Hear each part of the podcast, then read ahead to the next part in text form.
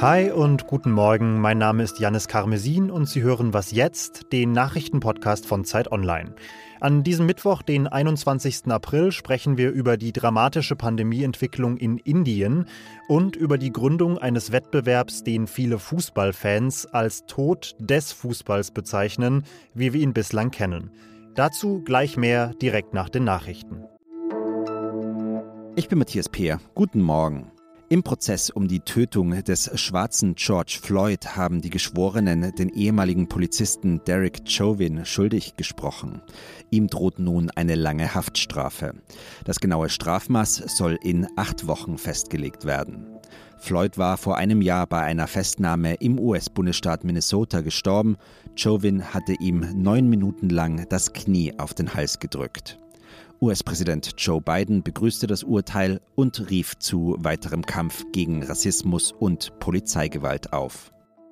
Wenige Tage nachdem zwölf führende Fußballclubs aus Europa die Gründung einer sogenannten Super League angekündigt haben, zerfällt das umstrittene Projekt bereits wieder. Alle sechs englischen Gründungsmitglieder haben in der Nacht ihren Rückzug aus der Konkurrenzveranstaltung zur Champions League bekannt gegeben. Auch der italienische Verein Inter Mailand will offenbar nicht mehr mitmachen. Die Super League selbst teilte mit, man denke nun über eine Neugestaltung des Projektes nach. Mehr über die Turbulenzen im europäischen Fußball besprechen wir hier gleich. Das Gespräch haben wir aufgezeichnet, bevor die jüngsten Entwicklungen bekannt geworden sind. Redaktionsschluss für diesen Podcast ist 5 Uhr. Es ist eine neue Mutante in Europa unterwegs.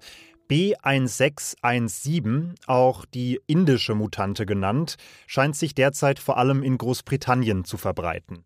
Sie ist gleich an zwei Stellen mutiert und ähnelt an der einen Stelle der kalifornischen Mutante, an der anderen der brasilianischen und südafrikanischen.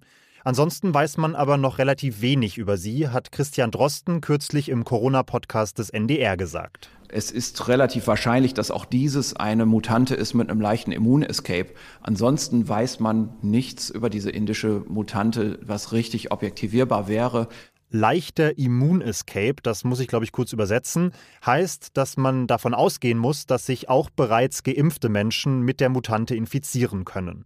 Fakt ist, in großen Teilen Indiens treibt derzeit vor allem B1617 die Neuinfektionen massiv in die Höhe.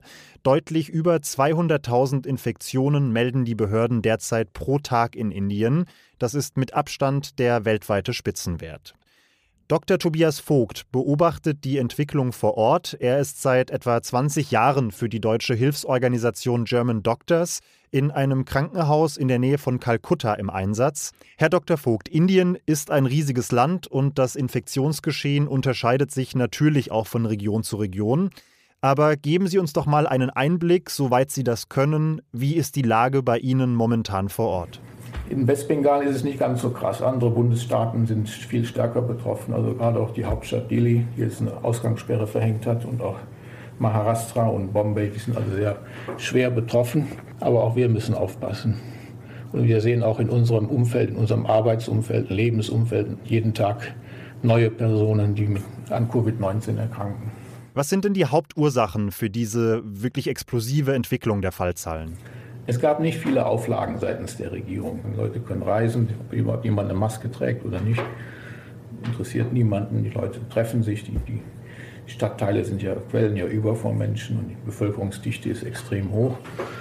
Dann gab es jetzt noch einen Wahlkampf mit Veranstaltungen von mehreren Zehntausend Menschen, praktisch jeden Tag. Und, und es gibt noch eine große Wallfahrt zu einem Heiligtum der Hindu, wo Millionen Menschen daran teilnehmen. Und und wir haben natürlich das Problem der Tagelöhner. Sehr viele Menschen arbeiten ja hier auf Tagelohnbasis. Und diese Leute haben halt kein, kein Einkommen, wenn der, wenn der Lockdown komplett ist. Und es ist mir schon klar, dass die Regierung das vermeiden möchte, einen neueren, scharfen Lockdown einzuführen. Umso wichtiger scheint da natürlich die Impfkampagne zu sein. Wie läuft die denn in Indien momentan? Ärzte und Krankenschwestern sind vorgezogen worden. Damit haben auch alle Mitarbeiterinnen hier unseres Krankenhauses und auch die Ärzte die zweimalige Vakzine bekommen. Danach hieß es dann alle über 60-Jährigen, Auch die haben das eigentlich rege angenommen. Aber seit den letzten Tagen ist der Impfstoff ausgegangen und, und also zumindest hier im Großraum Kolkata. Ich lese aber in der Zeitung Ähnliches auch für andere Regionen. Ist natürlich ein kritischer Punkt jetzt, dass, dass man halt versuchen muss, den Impfstoff an Land zu ziehen. Der von AstraZeneca, der ist ja importiert, aber die, Indien hat auch seine eigenen pharmazeutischen Fabriken und, und, und, Unternehmen und die haben auch schon was produziert, aber sie kommt halt nicht in großen Zahlen auf den Markt.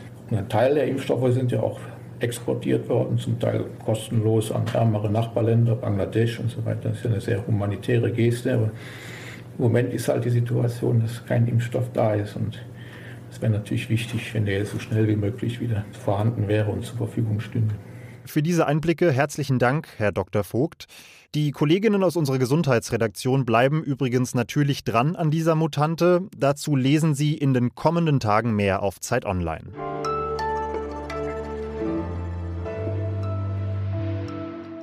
Und sonst so? Pecunia non olet, Geld stinkt nicht, ist eine Redewendung, die man dem römischen Kaiser Vespasian zuschreibt. Die Künstlerin Katharina Hohmann sagt, genau genommen riecht Geld nach einer Mischung aus Iris, Feigenblättern, Cannabis, weißem Moschus und Wildleder.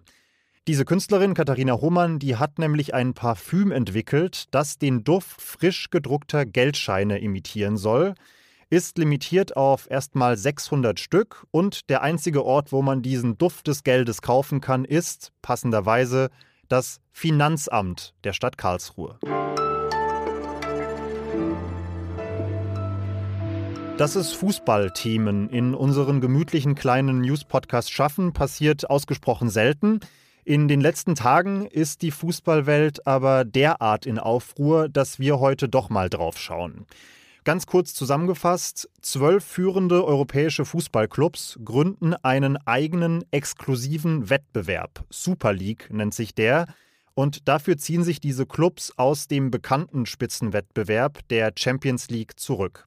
Dagegen rebellieren so ziemlich alle anderen Vereine und Verbände, aber auch Fans, wie Helene Breit, Sprecherin beim Fandachverband Unsere Kurve. Ich glaube, alle Werte des Fußballs werden natürlich mit diesem Super League-Modell mit Füßen getreten. Dazu habe ich so ein paar Fragen und ich stelle sie meinem Kollegen Fabian Scheler. Den kennen Sie als Host hier bei Was Jetzt, aber in einem anderen Leben ist er auch Sportredakteur bei Zeit Online. Fabi, erklär doch bitte nochmal kurz für alle, die das Ganze eher so am Rande verfolgt haben. Warum hat diese, diese Liga, die Gründung dieser Liga so ein Erdbeben, muss man ja schon fast sagen, in der Fußballlandschaft ausgelöst? Weil hier ein Grundprinzip des Sports auf dem Spiel steht, nämlich die Frage, äh, ob man den Weg nach oben mit Leistung schafft oder nicht. 15 Teams sind immer dabei und genau da liegt eigentlich der größte Kritikpunkt. Denn damit wird ja de facto Auf- und Abstieg abgeschafft, zum Beispiel ein Urprinzip des Fußballs. Ja, und das Zweite, was äh, hier natürlich auch äh, sehr deutlich wird, es geht um unglaublich viel Geld. Denn diese Teams, die in dieser Superliga antreten sollen, die bekommen 100 Millionen Euro und bekommen auch einen riesigen Startbonus, wenn sie quasi am Anfang mit dabei sind. Gleichzeitig sollen die Teams aber weiterhin auch in ihrer nationalen Liga dabei sein. Und man kann sich ja vorstellen, wie der Wettbewerb aussieht, wenn quasi ein hochgezüchtetes Team dann in der nationalen Liga antritt das macht den Wettbewerb kaputt. Mit besonders schweren Geschützen kämpft ja der Europäische Fußballverband UEFA gegen die Super League. Die UEFA hat natürlich Angst, dass ihre Champions League durch den Ausstieg dieser Top-Teams in Zukunft unattraktiv werden könnte. Und deshalb sagt die UEFA, wenn ihr aus der Champions League aussteigt, dann dürft ihr auch nicht mehr in den nationalen Ligen teilnehmen und eure Spieler nicht mehr bei der Europameisterschaft. Ist das denn ein realistisches Drohszenario? Also könnte es wirklich so weit kommen, dass die Spitzenclubs aus den ganzen regulären Wettbewerben ausgeschlossen werden? Ja, du sagst es schon, es ist in erster Linie ein Drohszenario und wenn man äh, Juristen Glauben schenken darf, mit denen ich gesprochen habe, dann bleibt es das auch. Denn äh, dass die UEFA hier Spieler sperrt für andere Wettbewerbe, das ist einfach nicht zulässig nach europäischem Recht. Da geht es um Kartellrecht und Wettbewerb. Ich muss das ein bisschen grob vereinfacht sagen. Alle Juristen, die uns zuhören, mögen das entschuldigen. Aber es geht grob darum, dass UEFA ja mit ihrem bisherigen Wettbewerb, nämlich der Champions League, eine, ein Monopolist ist. Sie ist der einzige Anbieter eines europäischen Clubwettbewerbs und als solcher Monopolist darf sie diese Stellung aber nicht ausnutzen. Das würde sie aber machen, wenn sie sagt, du darfst nur bei mir mitspielen, aber nicht woanders. Und genau da ist der Knackpunkt, warum diese äh, Sperre, die die UEFA nun androht, eigentlich nicht zulässig wäre. Trotzdem kamen jetzt gestern Abend erste Gerüchte auf, dass einige der Spitzenclubs, die sich eigentlich der Super League anschließen wollten, nach der heftigen Kritik von Fans und von Verbänden jetzt schon wieder über einen Ausstieg aus der Super League nachdenken. Wenn es tatsächlich so weit kommt, inwiefern wäre das denn schon der Anfang vom Ende für dieses Projekt? Ja, das ist natürlich ein sehr unerwarteter Twist dieser Geschichte. Äh, sind drei Vereine aus England und einer aus Spanien, stand jetzt, äh, die angekündigt haben, sich doch nicht beteiligen zu wollen an dieser Super League. Heute im Laufe des Tages haben ja auch die beiden großen deutschen Vereine Bayern München und Borussia Dortmund und äh, Paris Saint-Germain aus Frankreich gesagt, sie wollen da nicht mitmachen. Und auch das war schon ein Rückschlag für diese neue Superliga. Aber wenn jetzt auch die Gründungsmitglieder selbst nach nur zwei Tagen ankündigen, schon wieder sich zurückziehen zu wollen, dann ist das erstens ein riesiger Erfolg äh, für die Fanproteste und die umfassenden Proteste, die es gegeben hat. Und zweitens ist es die kürzeste, aber auch die peinlichste Super League der Geschichte. Und mit diesem Blick auf die Sportwelt endet unser Nachrichtenpodcast für heute Morgen. Kommen Sie gut in den Tag. Wir hören uns in Kürze wieder. Bis dahin. Ciao. Sie stehen vor unserem Krankenhaus in langen Schlangen, und zwar dicht an dicht.